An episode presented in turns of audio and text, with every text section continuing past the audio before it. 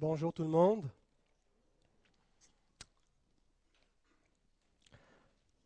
La gloire de Dieu, c'est quelque chose qui lui est intrinsèque, c'est-à-dire ça lui appartient en propre, ça fait partie de son essence. La gloire de l'homme, c'est quelque chose qui est extrinsèque, qui est hors de lui, qui peut lui être attribué. Pour expliquer quelque chose d'intrinsèque, on peut prendre la lumière et le soleil. On n'ajoute pas de la lumière au soleil. Le soleil est lumière. Il ne peut pas avoir peut pas avoir d'existence du soleil sans qu'aussitôt il y ait de la lumière. Euh, on n'ajoute pas de l'humidité à de l'eau. L'eau est par définition humide. Alors, on n'ajoute pas de la bonté à Dieu ou de la sagesse à Dieu ou de la justice à Dieu. Dieu est bonté, Dieu est sagesse, Dieu est justice, Dieu est amour. Il est défini euh, par, ses attributs, ou plutôt ses attributs, ces qualités-là sont définis par l'être de Dieu. Si on prenait un roi revêtu d'habits somptueux, de gloire, de magnificence, d'éclat, de, pouvoir, de puissance, de richesse, et qu'on le dépouillait de tout cela, qu'on lui enlevait euh, tous ses, habits somptueux, qu'on lui enlevait son pouvoir, et qu'on lui enlevait tout, et qu'on le laisse dans la rue, au bout de quelques jours, de quelques semaines, il n'y aurait plus beaucoup de différence entre ce roi jadis glorieux et un mendiant dans sa misère. Parce que la gloire de l'homme n'est pas quelque chose qui appartient à son essence, n'est pas intrinsèque, c'est quelque chose qui peut lui être ajouté. Alors que la gloire de Dieu fait partie de son être, de son essence même. Et aujourd'hui, ce que nous allons voir, c'est que le plan de Dieu était de conduire à la gloire beaucoup de fils. Nous lisons dans l'Épître aux Hébreux au chapitre 2, verset 10, Il convenait, en effet, que celui pour qui et par qui sont toutes choses, et qui voulait conduire à la gloire beaucoup de fils, éleva à la perfection par les souffrances le prince de leur salut. Le plan de Dieu, était de conduire à la gloire beaucoup de fils, beaucoup d'héritiers. Dieu a un royaume, Dieu est roi, Dieu règne et il voulait conduire dans cette gloire, une gloire éternelle, une gloire qui ne pâlira jamais, y amener beaucoup de fils. Et pour cela, il a envoyé le prince du salut de ses fils, euh, qui est son propre fils à lui. Et donc aujourd'hui, nous allons parler de notre héritage d'enfants de Dieu il est important que nous comprenions d'entrée de scène que nous sommes des co-héritiers de Christ. Euh, L'Écriture nous rappelle cette vérité à plusieurs endroits. Nous sommes des co-héritiers. Si nous héritons de la gloire, si l'héritage que nous avons, nous l'avons parce que c'est Christ qui est le premier héritier. C'est lui qui, en tant qu'homme, a fait les délices du Père. C'est l'âme de Dieu a pris plaisir en Jésus, l'homme, et à cause de son œuvre, il l'a fait héritier de toute son autorité, de toutes ses richesses, de, toute sa création. Il l'a établi au-dessus de tout cela. Et parce que nous sommes unis avec lui, nous sommes donc co-héritiers. Nous recevons par extension ce qui appartient à Christ comme héritage. Alors, donc, c'est notre cinquième message sur les bénédictions d'adoption. Et le dernier, et la dernière catégorie de, bénédiction que nous allons voir ce matin, c'est notre héritage. on a vu beaucoup de choses jusqu'à maintenant, les soins paternels de Dieu, euh, notre incorporation à la famille, euh, mais aujourd'hui donc, notre héritage. Ça nous intéresse de savoir euh, de quoi on hérite. Avant d'aller plus loin, nous allons nous courber devant notre Seigneur. Notre Dieu, nous voulons d'abord te louer, te remercier parce que ce que nous allons voir ce matin, ce n'est pas simplement des fantaisies, ce n'est pas seulement des contes de fées, des imaginations euh, qui nous font rêver, Seigneur, mais c'est des paroles qui sont sorties de ta bouche, Seigneur. Tu es le Dieu qui ne ment point. C'est notre héritage d'enfant de Dieu que nous allons examiner, Seigneur, et nous te prions que tu puisses nous convaincre par l'efficacité de ta parole, de la véracité, Seigneur, de cette doctrine. Seigneur, que nous puissions prendre conscience de qui nous sommes et de ce que signifie être tes enfants et de toutes, les bénédictions qui s'attachent à cet appel et l'héritage, Seigneur, qui est encore devant nous que nous attendons. convainc-nous, Seigneur, ce matin, de manière efficace par la puissance de ton esprit. Seigneur, que ta parole œuvre dans nos cœurs et qu'elle puisse nous apporter une grande joie. Seigneur, ta parole nous dit que celui qui a cette espérance se purifie comme toi tu es pur, parce qu'il se prépare, parce qu'il l'anticipe, parce qu'il l'attend. C'est ce que nous voulons faire, notre Dieu. Et nous te demandons ton assistance, ton secours, Seigneur. Saisis nos cœurs, saisis notre intelligence. Puissions-nous être captifs, Seigneur, sous ta main, sous l'influence de ton esprit, pour comprendre ta parole, Seigneur, et qu'elle agisse en nous profondément. Nous te le demandons au nom de Christ, Seigneur, notre bien-aimé Sauveur, le prince de notre salut, celui duquel nous sommes les co-héritiers. Amen.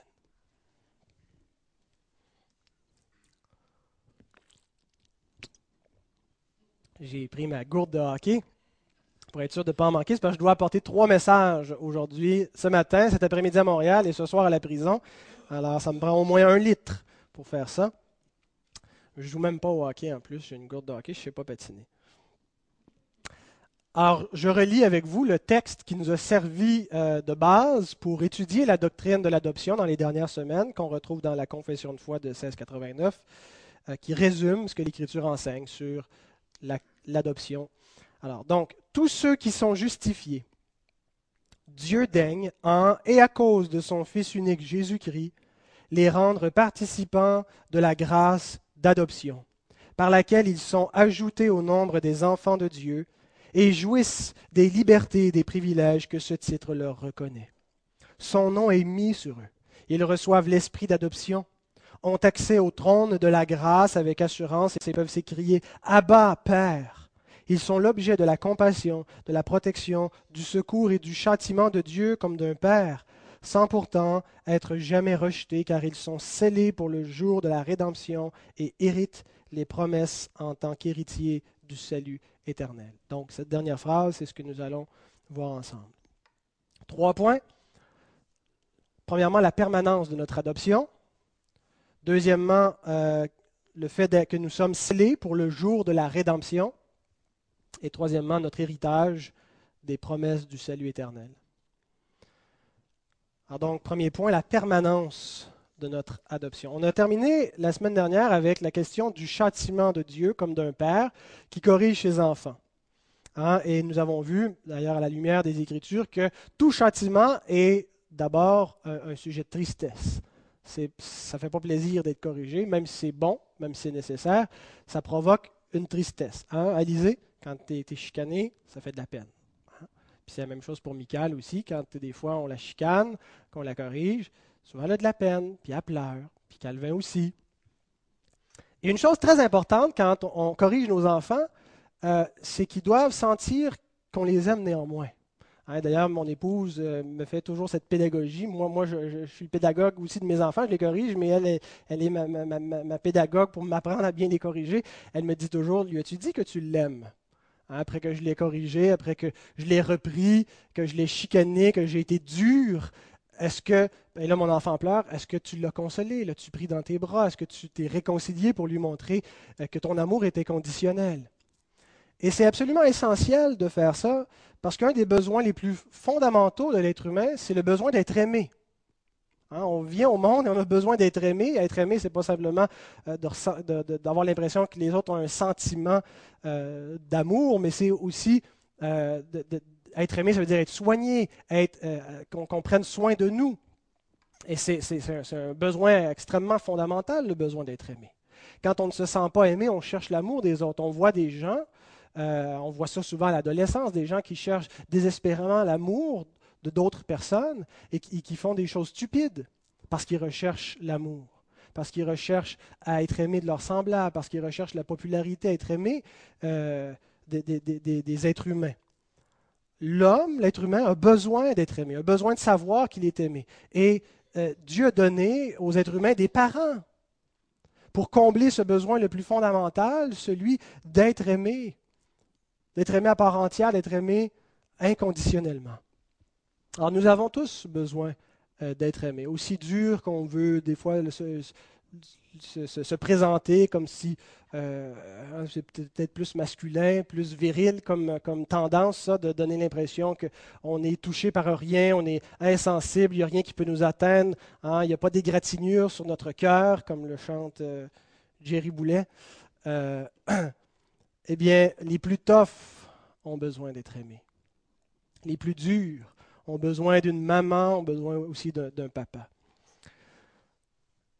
Est-ce que vous avez déjà, étant enfant, euh, eu l'impression, ou avez-vous déjà même vécu un moment où vous pensez que vous veniez de perdre vos parents? Je me souviens, un moment j'étais dans un centre d'achat, c'était à l'ancien euh, Zellers ou Kmart, là, en tout cas, je ne sais plus c'est lequel qui est là maintenant, mais celui qui n'était pas là avant, qui a remplacé l'autre qui était là. Euh, je m'étais perdu dans le magasin, j'avais perdu mon papa puis ma maman. Je vais avoir peut-être 5-6 ans, tout au plus et le sentiment de terreur de me retrouver dans ce lieu public perdu. Je ne trouve plus mes parents. Et, je me souviens la sensation que ça m'a faite, la, la, frousse. Immédiatement, j'ai commencé à pleurer, à paniquer. Qu'est-ce qui va m'arriver? Je suis seul au monde. Et puis là, heureusement, il y a un commis qui m'a vu, qui m'a amené, puis on, a appelé mes parents euh, au microphone, ils sont venus. Et le sentiment d'être rassuré en leur présence. Hein, comment c'est effrayant pour un enfant d'avoir l'impression de perdre ses parents, de perdre ceux qui prennent soin de lui, qui les, qui les aiment. Avez-vous déjà pensé avoir perdu votre salut? C'est un sentiment terrible quand on s'imagine qu'on avait la vie éternelle, puis que pour une raison, à cause d'une faute grave que l'on a commise, Dieu nous a retiré sa grâce et qu'on perd le salut. J'ai vécu ça une fois, ce sentiment-là, d'avoir l'impression que je venais de perdre mon salut. Ça n'a pas duré longtemps, mais le désespoir instantané dans lequel cette idée m'a plongé, a plongé mon esprit. La vie venait de perdre tout son sens. À quoi ça sert maintenant de vivre si je sais que ce qui m'attend, c'est l'enfer? Et généralement, ce sentiment est causé par l'effet de notre culpabilité sur notre conscience. On a commis une faute, on a fait quelque chose et on pense que Dieu nous rejette. Hein, et puis, euh, la correction de Dieu, qui, on l'a vu, s'exerce au travers de notre conscience, des fois nous donne peut-être cette impression-là, que Dieu nous a retiré sa grâce. Peut-être avez-vous même déjà pensé être rejeté par Dieu, c'est-à-dire n'avoir même jamais été sauvé. C'est souvent un, complexe, un dilemme que vivent les enfants qui ont été exposés à la foi chrétienne dès leur plus jeune âge. On n'est pas sûr si on a été élu. Et là, on essaie de voir dans les décrets éternels de Dieu si Dieu nous a choisis et ça nous plonge dans un profond désespoir. Pouvez-vous imaginer quelque chose de plus terrible que cela? Se sentir perdu au milieu de l'univers. L'amour de nos amis nous apporte que peu de réconfort. L'amour de nos parents nous apporte que peu de réconfort quand on pense que Dieu ne veut pas de nous.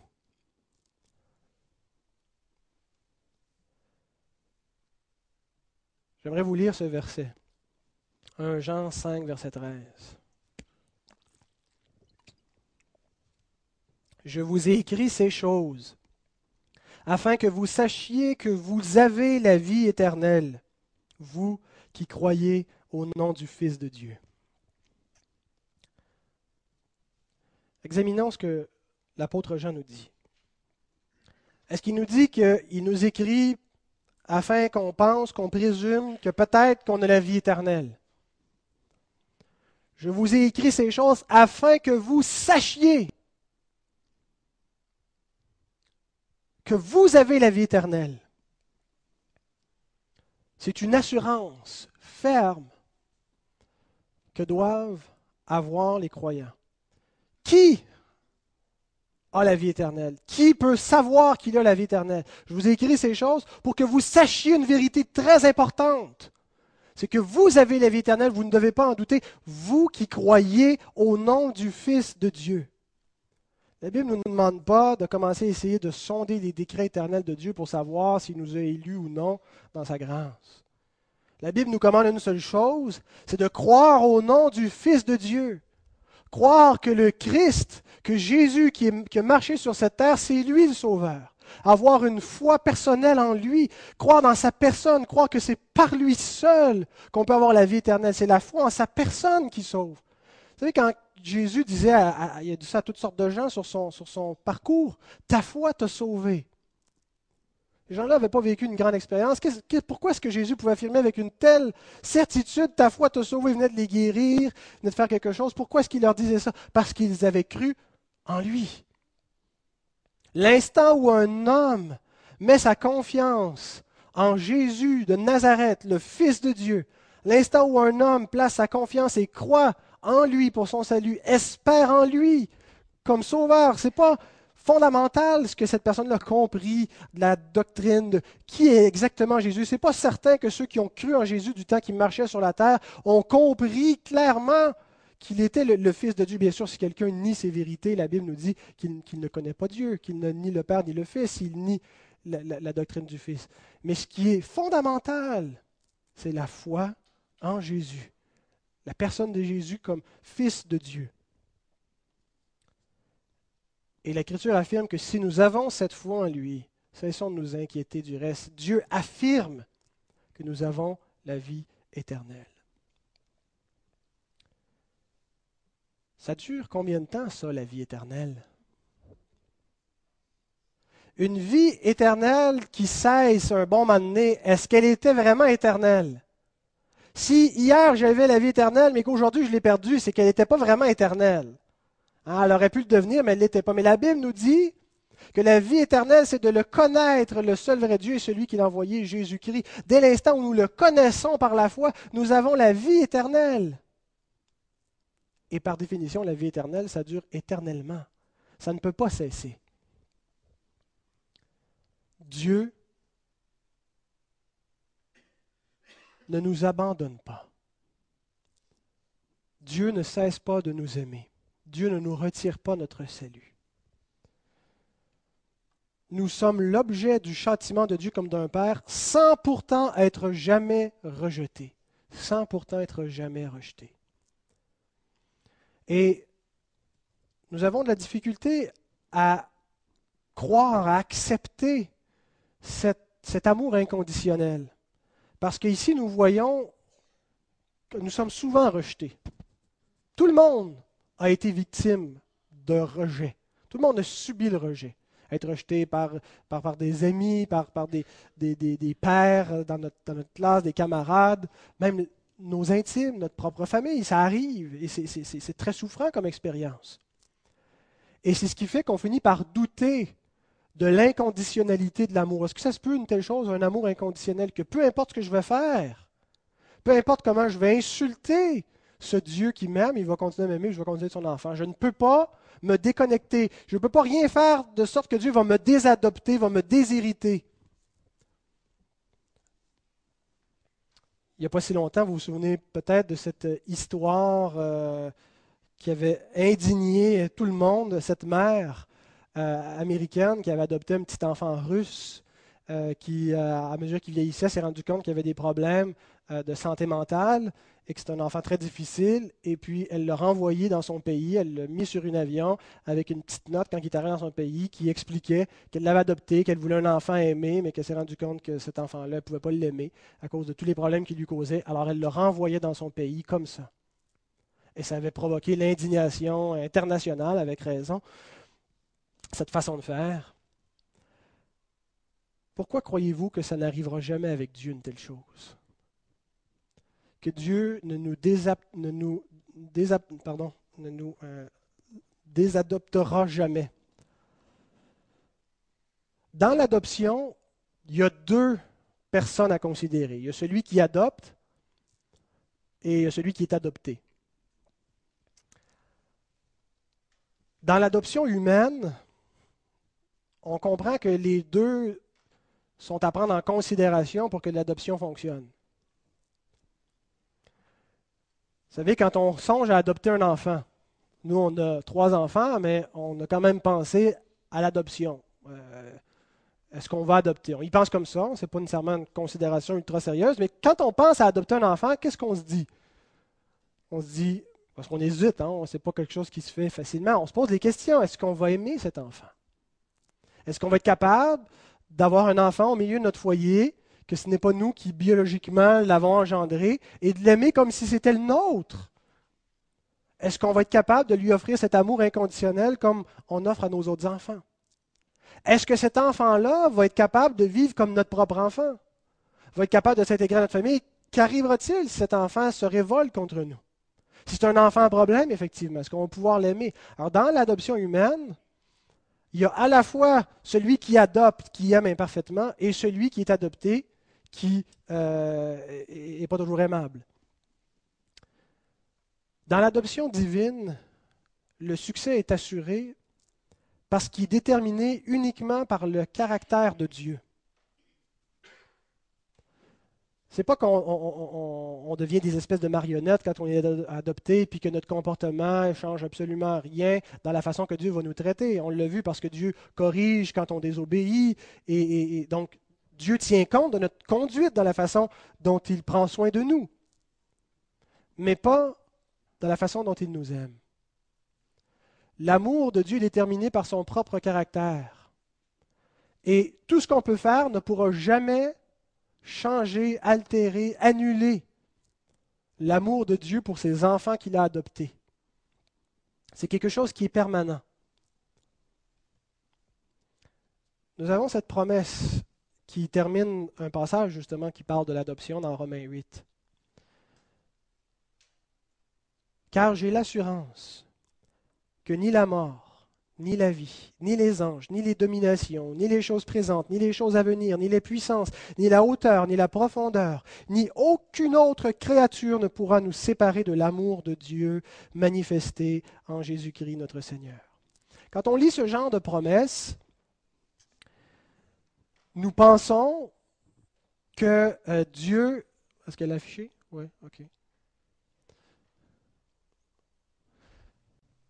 Nous pensons que Dieu nous garde de tout ce qui est extérieur à nous-mêmes.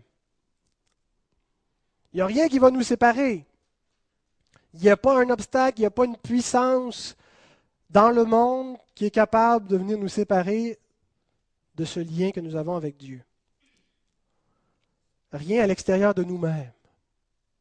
Et par nos, nos, croyances souvent sur le libre arbitre, qui viennent d'une théologie euh, dans la tradition historique.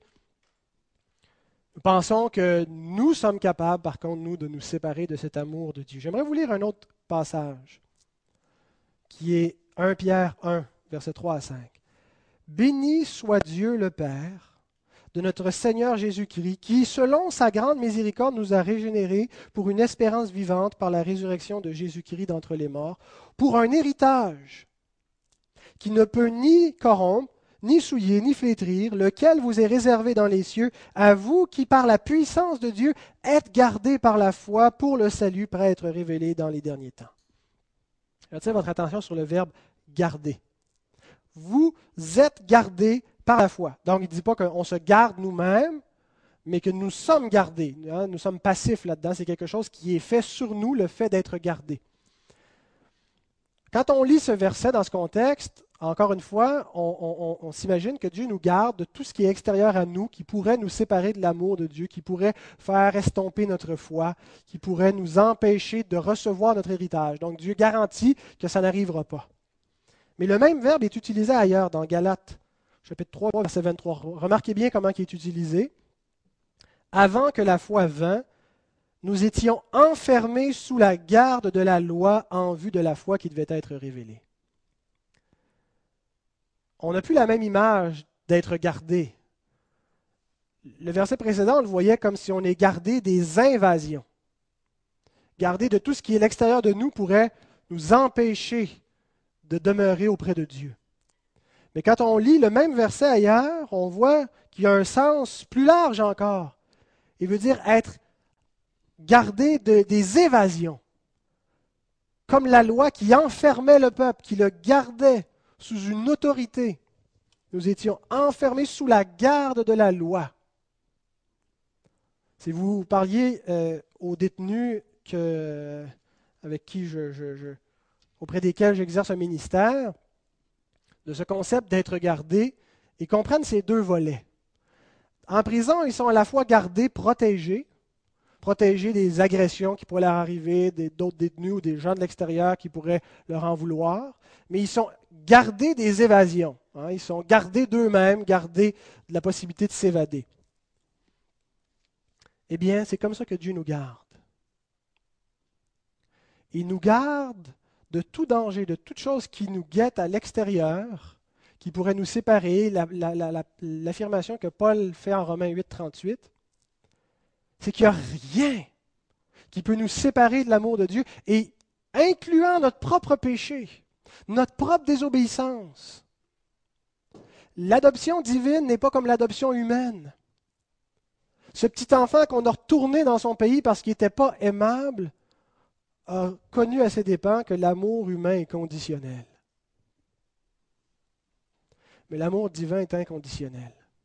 La raison pour laquelle l'adoption divine fonctionne, c'est qu'elle n'est assurée uniquement par le caractère de Dieu. C'est la seule chose qui la garantit. Nous sommes gardés de Dieu et nous-mêmes ne pouvons pas nous échapper de sa famille, nous, nous, nous, nous désadopter, le renier et dire je ne veux plus être dans ta famille. Vous ne pouvez pas ne plus croire en lui. C'est fort. Vous êtes gardé par la foi pour le salut, prêtre révélé. Comment est-ce qu'on est connecté avec Dieu? C'est par la foi. Dieu a fait naître dans nos cœurs la foi et cette foi-là ne peut pas mourir. Nous ne sommes pas capables de ne plus croire en Dieu. Nous ne sommes pas capables d'anéantir cette foi. Nous ne pouvons pas ne plus l'aimer et abandonner Dieu. Pourquoi pensez-vous qu'il en est ainsi? Parce que Dieu ne peut pas ne plus nous aimer et ne peut pas nous abandonner. Et que l'amour de Dieu pour nous garantit notre amour pour lui. 1 Jean 4, 19. Pour nous, nous l'aimons parce qu'il nous a aimés le premier. Des fois, on pense à ça comme à la cause initiale de notre salut. Nous avons commencé à aimer Dieu parce que Dieu nous a aimés. Mais ce n'est pas seulement vrai pour la cause initiale de notre salut, c'est vrai pour l'amour que nous continuons d'avoir pour Dieu. Nous continuons d'aimer Dieu parce que c'est toujours Dieu qui nous aime en premier. Et tant aussi longtemps que Dieu va nous aimer, nous allons l'aimer parce qu'il va nous garder par la foi. Il va faire en sorte que notre foi ne pourra pas s'éteindre.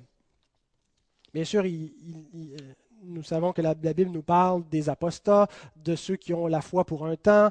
Euh, et, bon, je ne veux pas, euh, j'ai pas développé ce point dans, dans ma préparation, mais simplement de dire ce que l'apôtre Jean nous dit concernant ces gens. Ils ne sont pas des nôtres, parce que s'ils avaient été des nôtres, ils seraient demeurés parmi nous. Alors quelqu'un qui croit temporairement n'était simplement pas un enfant de Dieu, mais quelqu'un qui est né de l'Esprit de Dieu, qui a la vie éternelle, son adoption est permanente.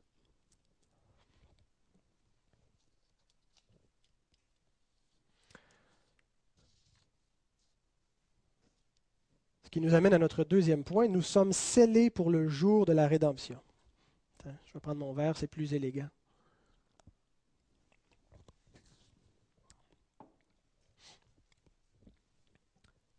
Deux questions. Qu'est-ce que ça veut dire être scellé pour le jour de la rédemption? Et c'est quoi le rapport avec l'adoption? Parce que euh, les auteurs de la Convention de foi ont, pris cette doctrine et l'ont annexée à l'adoption. Donc, qu'est-ce que ça signifie être scellé? Il y a deux versets dans le Nouveau Testament qui nous disent qu'on est scellé. Éphésiens 1.13, en lui, vous avez cru et vous avez été scellés par euh, du Saint-Esprit qui avait été promis.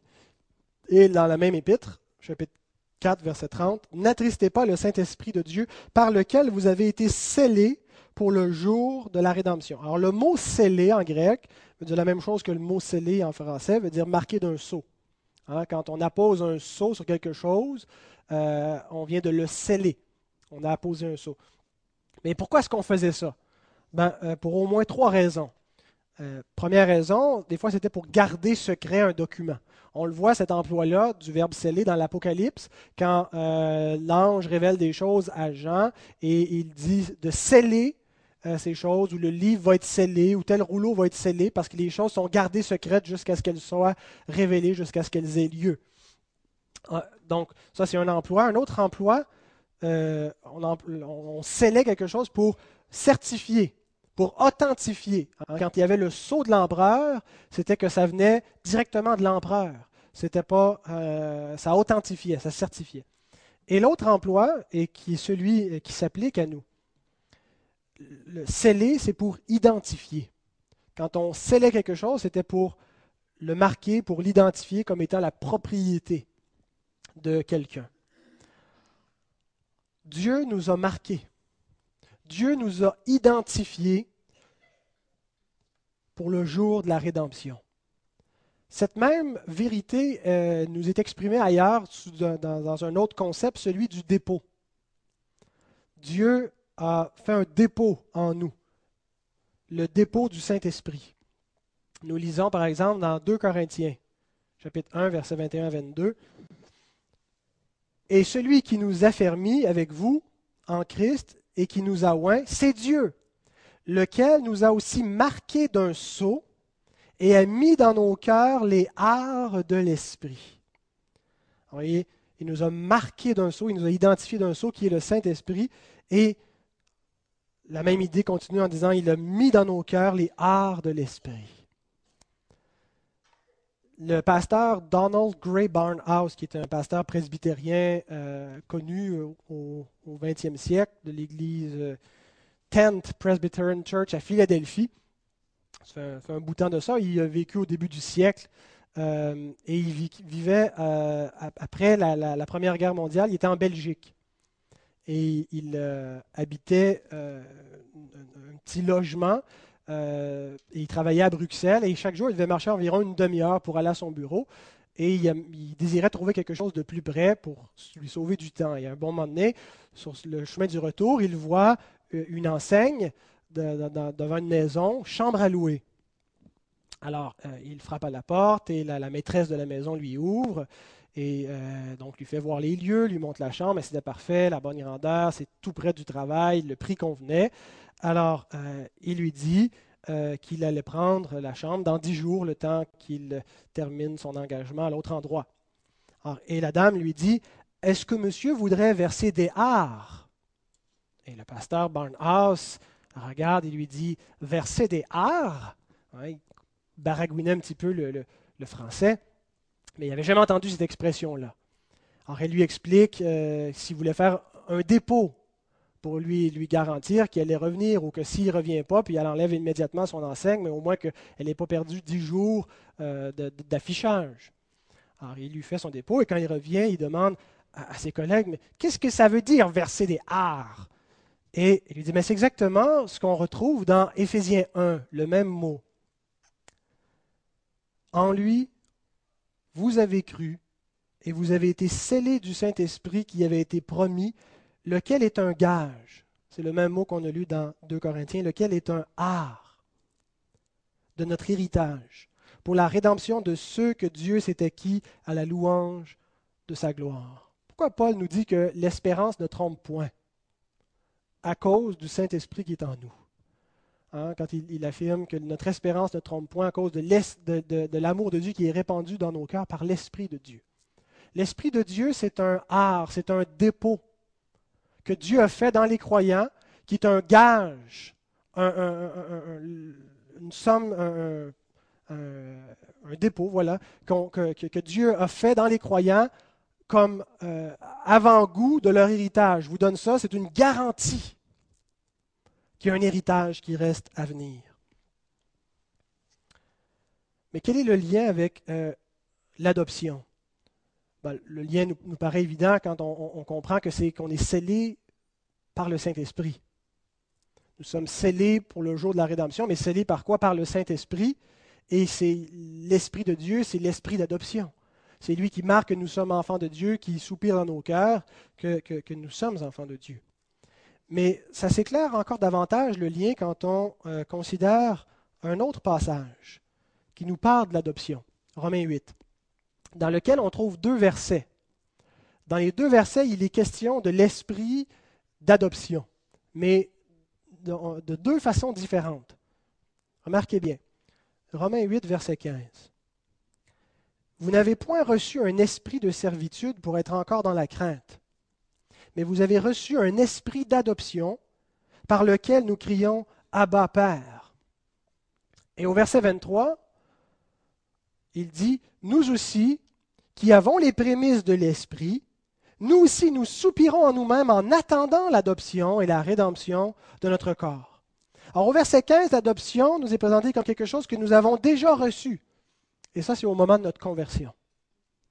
Et au verset 23, il nous parle de l'adoption comme quelque chose que nous attendons. Et il est question de notre résurrection, de la phase finale de, notre salut. Et quand on tient compte du contexte romain de l'adoption, ça, jette une grande lumière sur ce texte-là. La façon qu'on procédait à une, cérémonie d'adoption dans l'Antiquité romaine, il y avait deux cérémonies.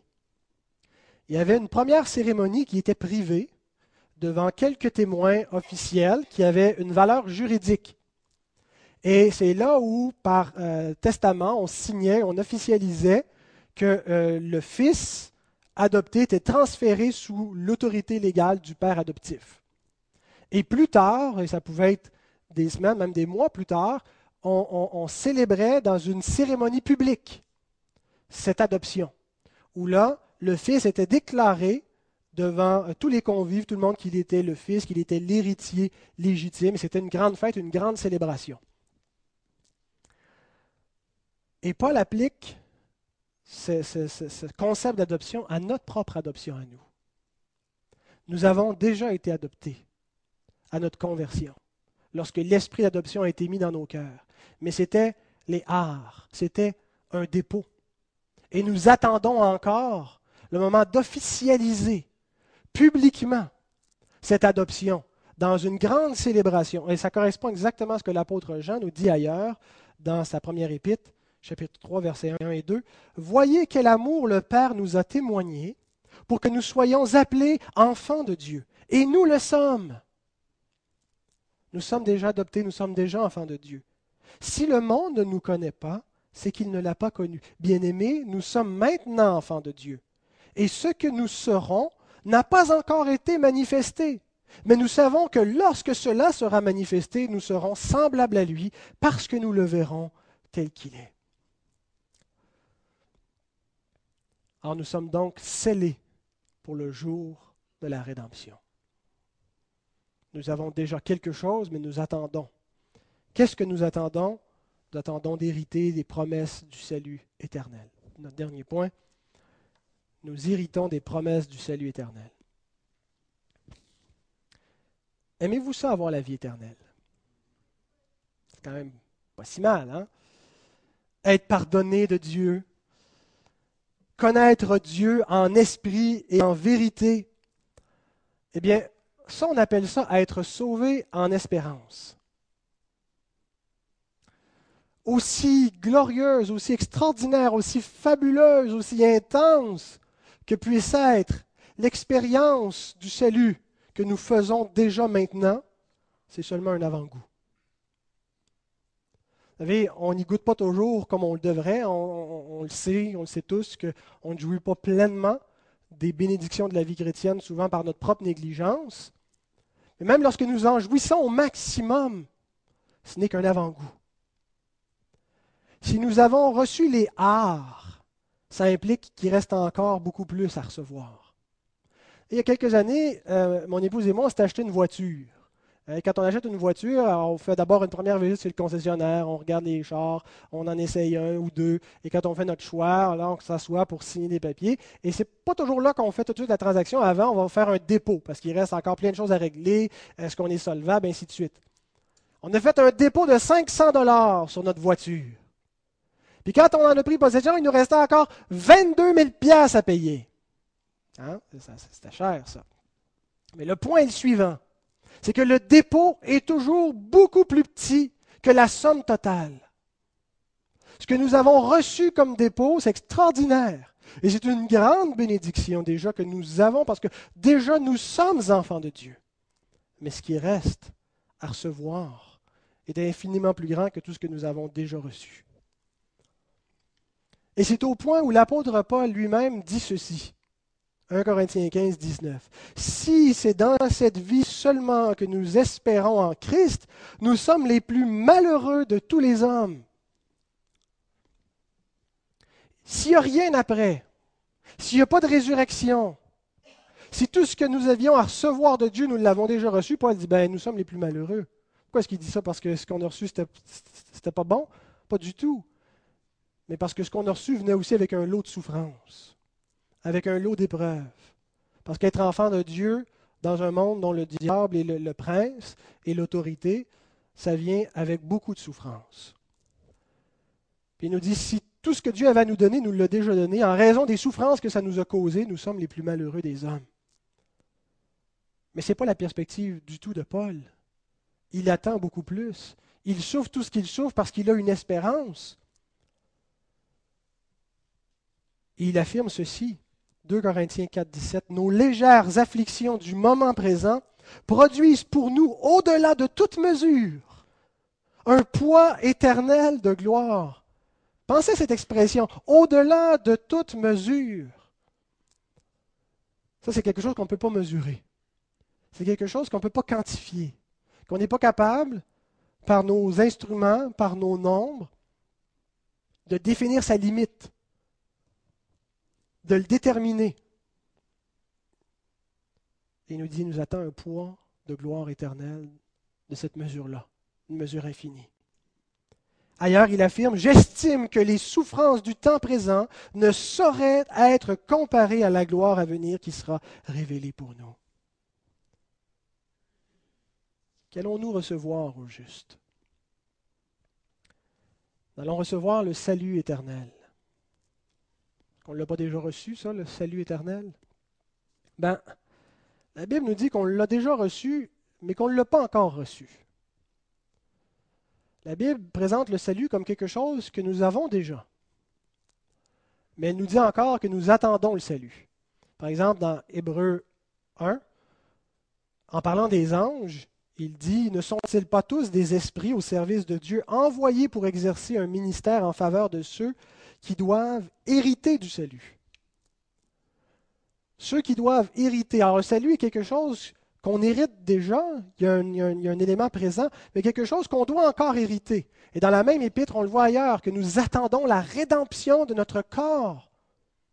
Et c'est la théologie de l'apôtre Paul, ça, que nous sommes sauvés en espérance, dans l'attente de recevoir autre chose. C'est pour ça que nous sommes sauvés par la foi, parce qu'en fait, tout ce qu'on a comme salut, on ne l'a pas vraiment encore vu. On marche par la foi parce qu'on l'attend, parce qu'on l'espère, mais on ne l'a pas touché. On n'a pas vu notre Seigneur, on l'aime sans le voir sans l'entendre.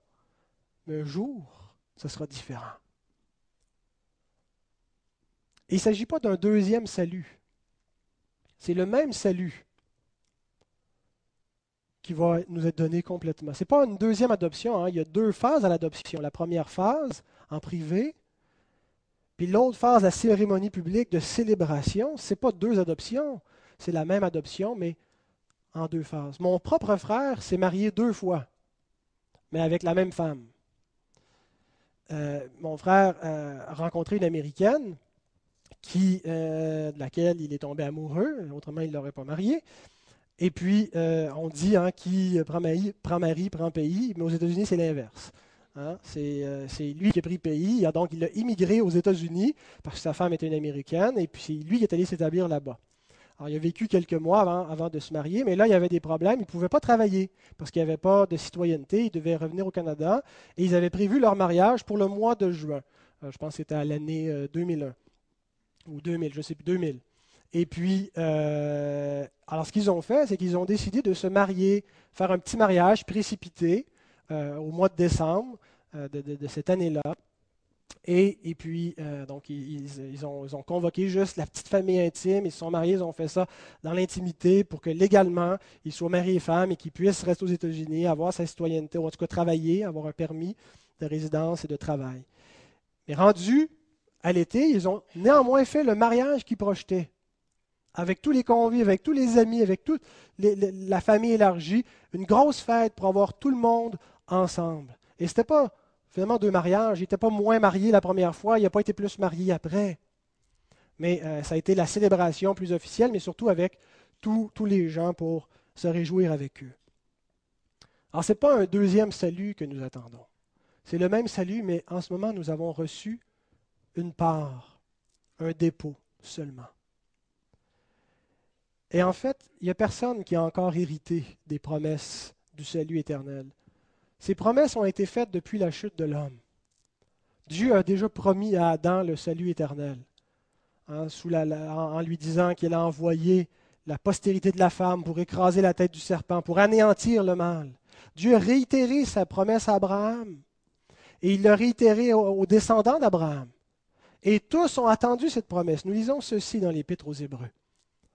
Concernant tous les héritiers de Dieu, ils furent sciés ils furent lapidés, sciés, torturés. Ils moururent tués par l'épée, ils allèrent çà et là, vêtus de peau de brebis et de peau de chèvre, dénués de tout, persécutés, maltraités, eux dont le monde n'était pas digne, errant dans les déserts et les montagnes, dans les cavernes et les antres de la terre. Tous ceux-là, à la foi desquels il a été rendu témoignage, n'ont pas obtenu ce qui leur était promis. Dieu ayant vu quelque chose de meilleur pour nous, afin qu'il ne parvinsse pas sans nous à la perfection. Nous entrerons tous en même temps dans la gloire, dans cet héritage promis. Toutes choses n'ont pas encore été rétablies. Tout ce qu'il fallait pour qu'elles le soient ont été exécutées au calvaire lorsque Christ, par son sang, a racheté les hommes et le jugement du monde s'est fait à ce moment-là. Il par, par, son sang, il a réconcilié tout ce qui était dans les cieux, sous les cieux, sur la terre.